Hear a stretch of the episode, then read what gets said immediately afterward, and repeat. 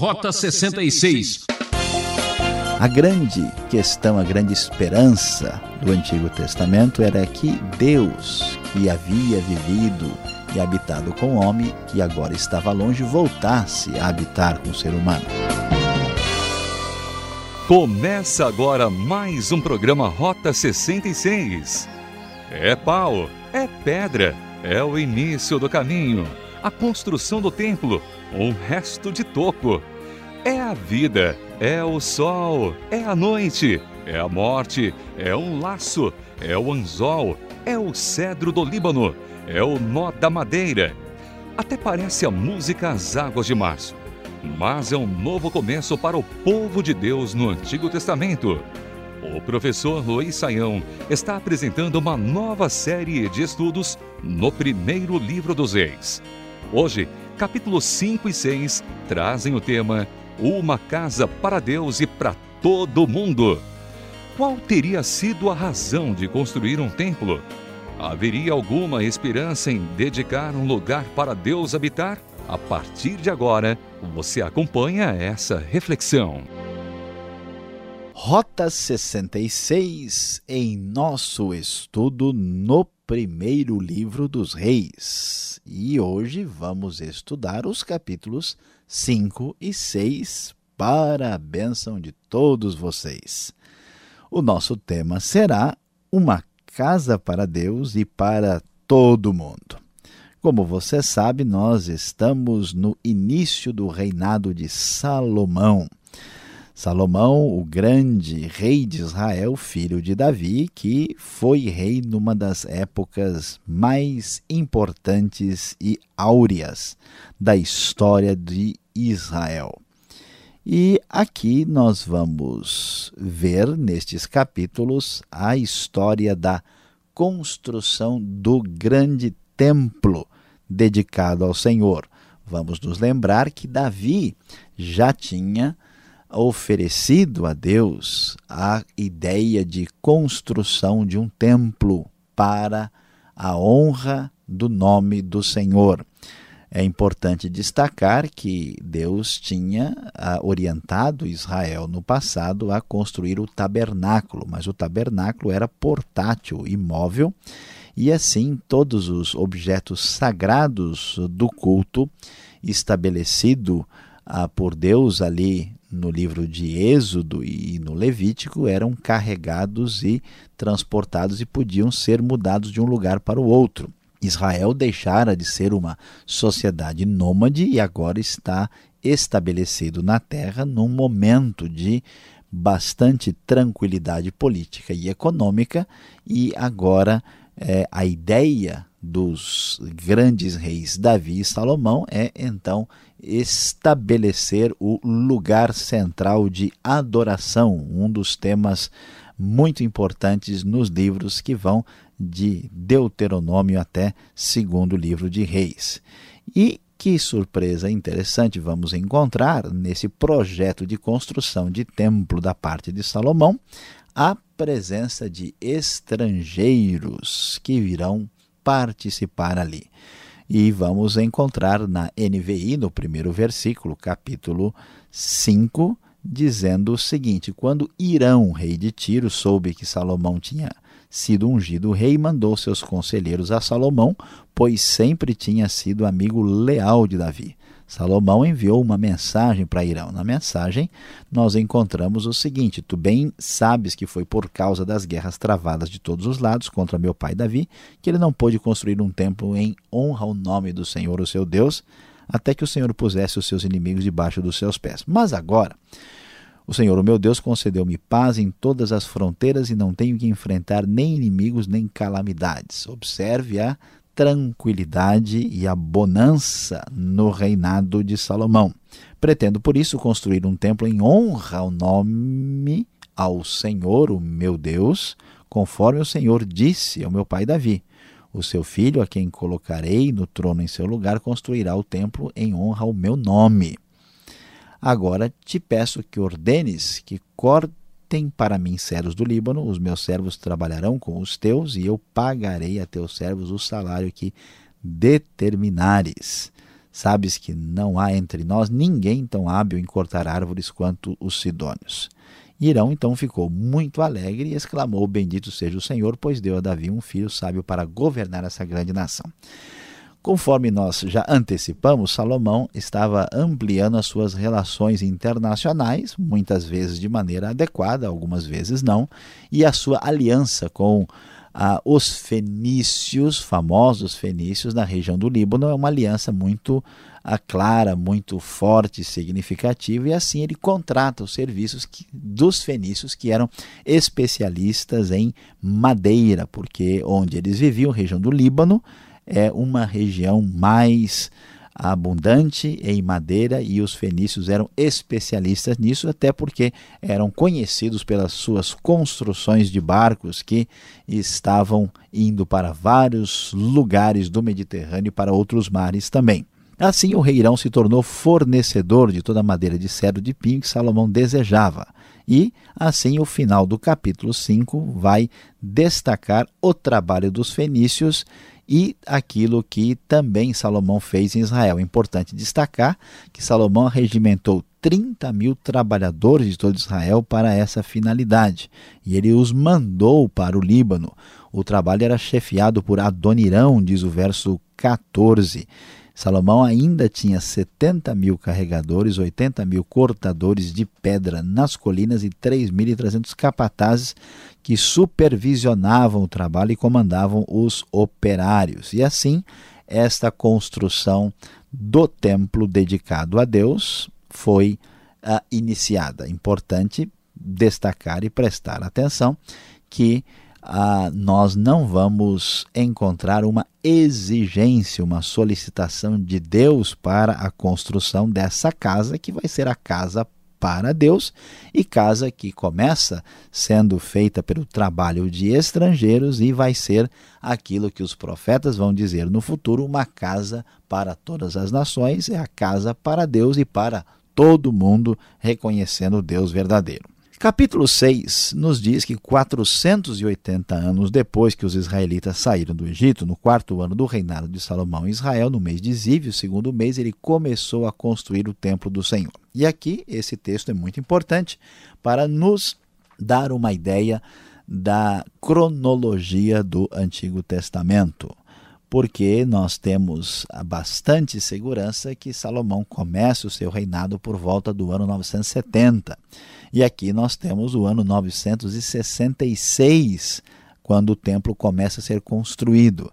Se essas contas podem ser feitas literalmente, isso nos sugere que o povo saiu do Egito no ano 1446 a.C., que é a soma de 966 mais 480. E o templo de Salomão é construído. E aqui veja só as medidas do templo. E aqui é importante, a Bíblia da Nova Versão Internacional nos mostra a medida em parâmetros compatíveis com aquilo que conhecemos.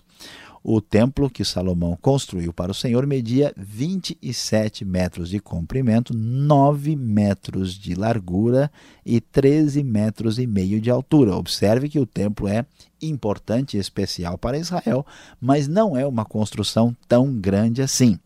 27 por 9 por 13,5 de altura. Você pode visualizar o tamanho do templo dedicado a Deus, o famoso primeiro templo da história de Israel. E o texto traz toda a descrição dos detalhes internos da construção do templo.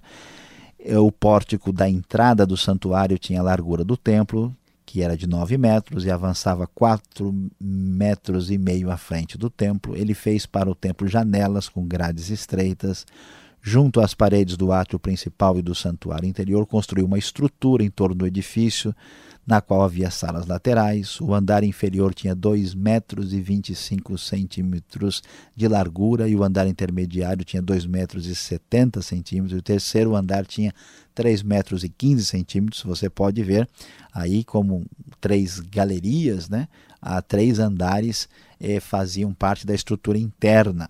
E ele fez saliências de apoio nas paredes externas do templo, de modo que não houve necessidade de perfurar as paredes. E aqui uma nota interessantíssima na construção do grande templo de Salomão.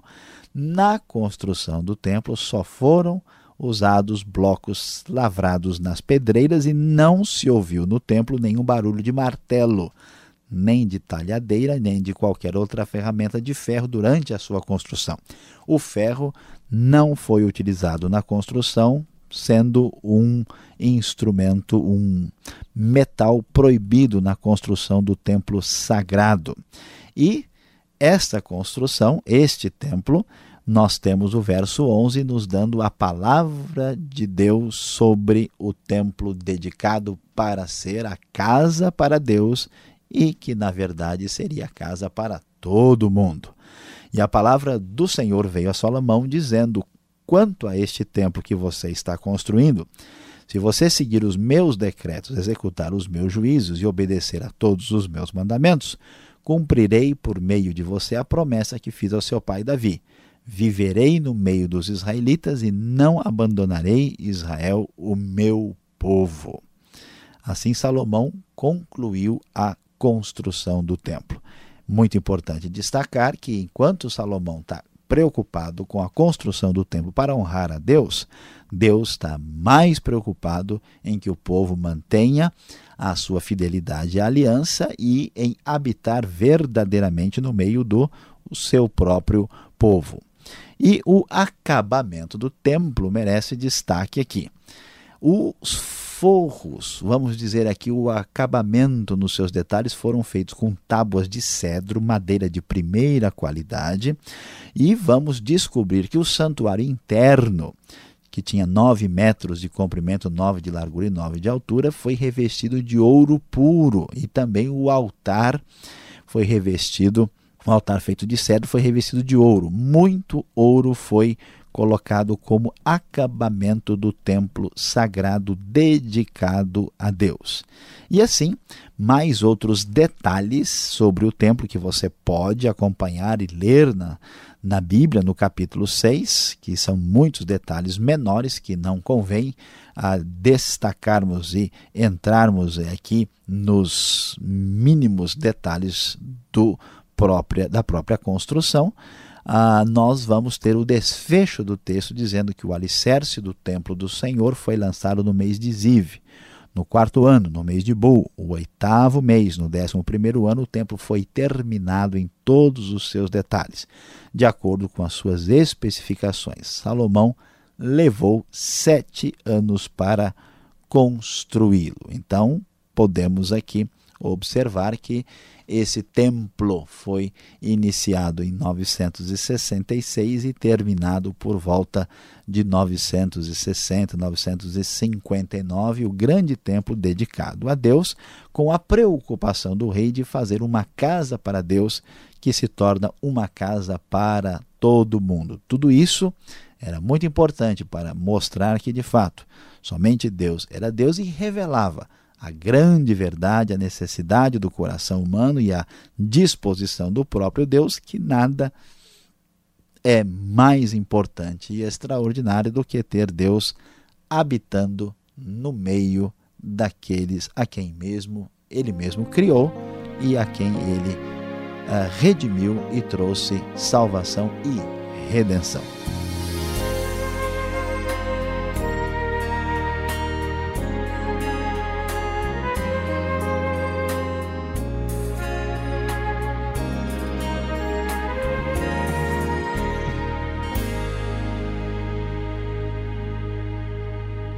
Um pequeno break e o professor Saião já volta.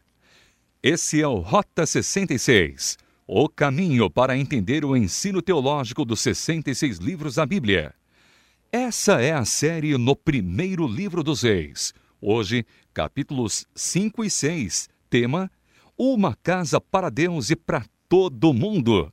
Rota 66 tem produção e apresentação de Luiz Saião. Textos de Alberto Veríssimo, locução Ricardo Santos, realização Transmundial. Caixa Postal 18.113. CEP 04626-970 São Paulo, capital.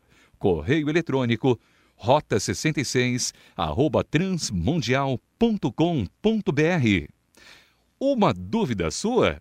Uma resposta para todo mundo. Confira.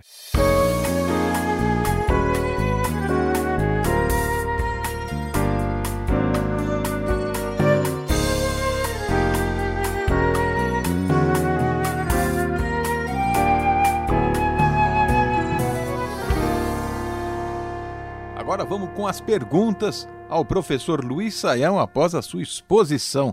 Professor Luiz Saião, quem era Irão que vai aparecer na história agora? Salomão tinha assim tanta amizade com os fenícios, um país vizinho? Será que havia interesse em ambas as partes nessa empreitada toda?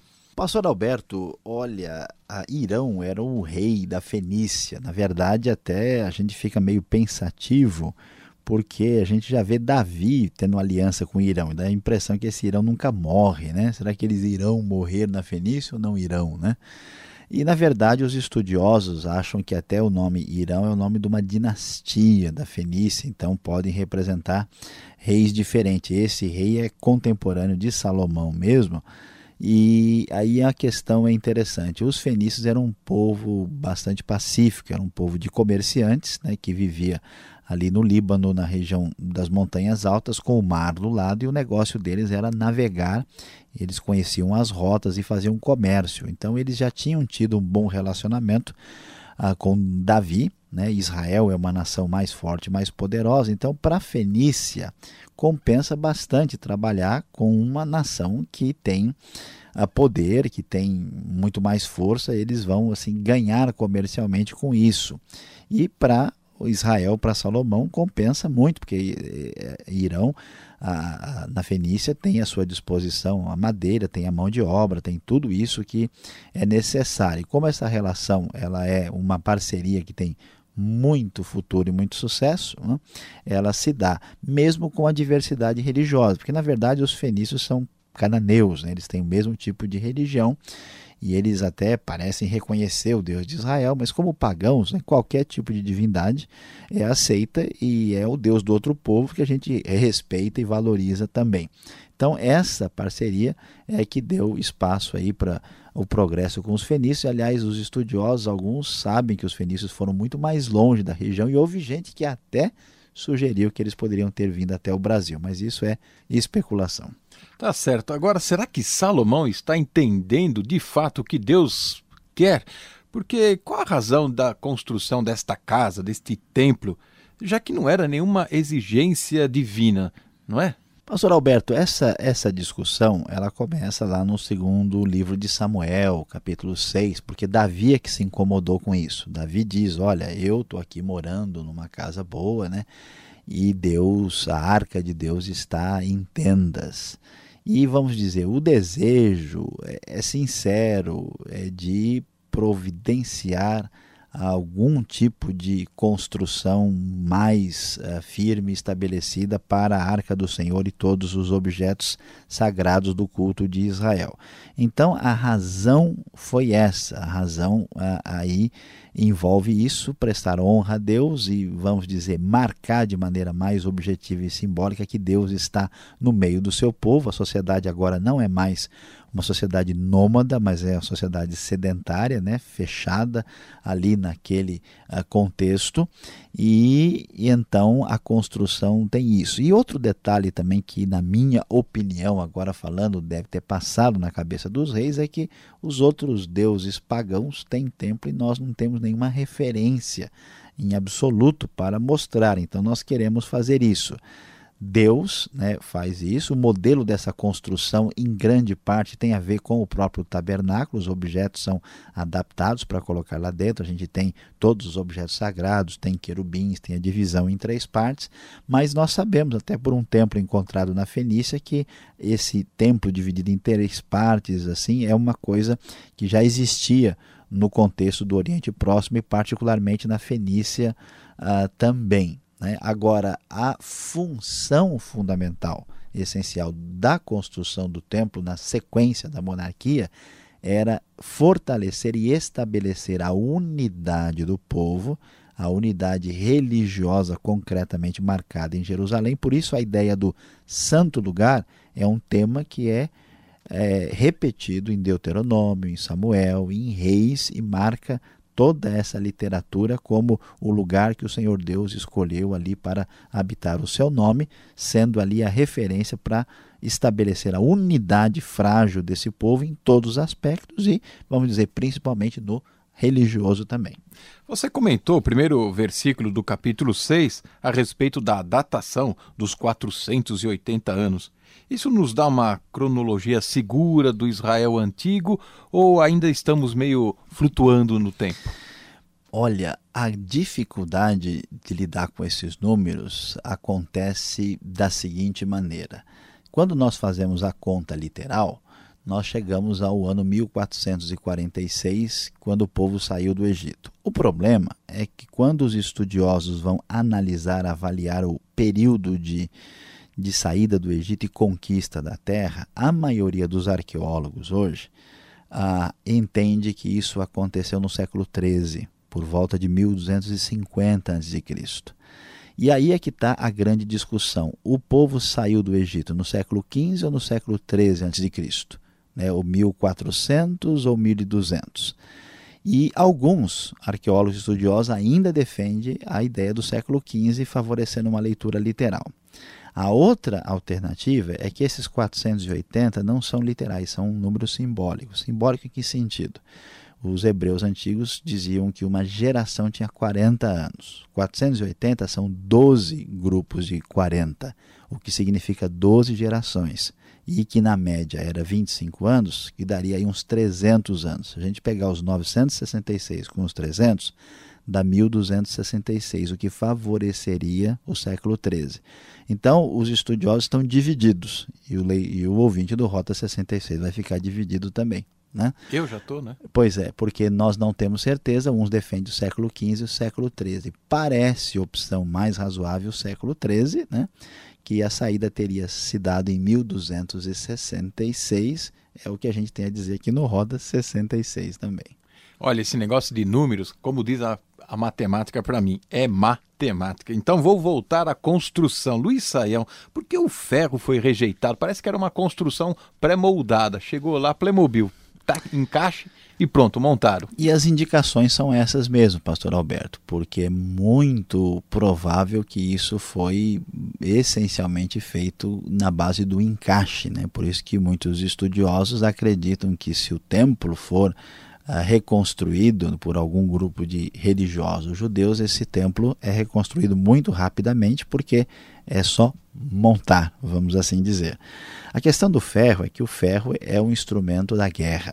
O ferro ele passa a ser uma realidade né, né aí no upgrade tecnológico de Israel, saindo do bronze para o ferro, exatamente no reinado de Davi. Né? Davi teve acesso a essa tecnologia, provavelmente, ali nas suas incursões no território dos filisteus, e agora o ferro ficou marcado como um instrumento da espada, do poderio militar. E como o templo é sagrado em honra a Deus, a coisa tem que ser separada. Deus é um Deus de vida e não de morte. Então, para rejeitar essa violência destemperada do, dos movimentos bélicos, o ferro ele é, é, absolutamente deixado de lado e é feito o templo sem nem uso de ferro, de prego e de martelo é a descrição clara do templo. Então, o significado disso é bastante interessante e merece atenção especial.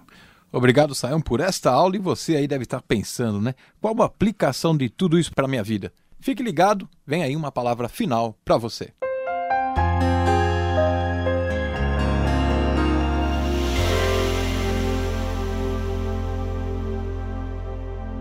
Hoje você aprendeu e estudou conosco os capítulos 5 e 6 do primeiro livro dos reis. Falamos sobre a grande construção do templo de Salomão.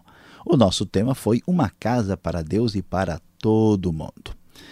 A grande questão, a grande esperança do Antigo Testamento era que Deus, que havia vivido e habitado com o homem, que agora estava longe, voltasse a habitar com o ser humano.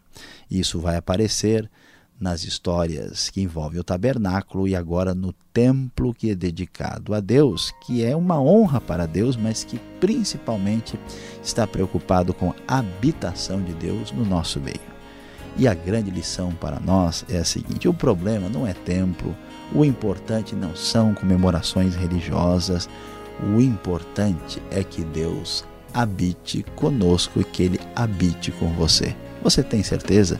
Que Deus habita na sua vida e que Ele está vivendo com você, pense nisso e tome uma decisão a esse respeito.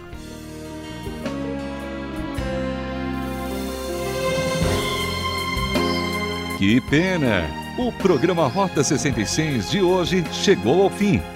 Espero você no próximo estudo aqui, nessa sintonia e horário, com mais uma série do Primeiro Reis. Acesse o site transmundial.com.br. Até lá, tchau!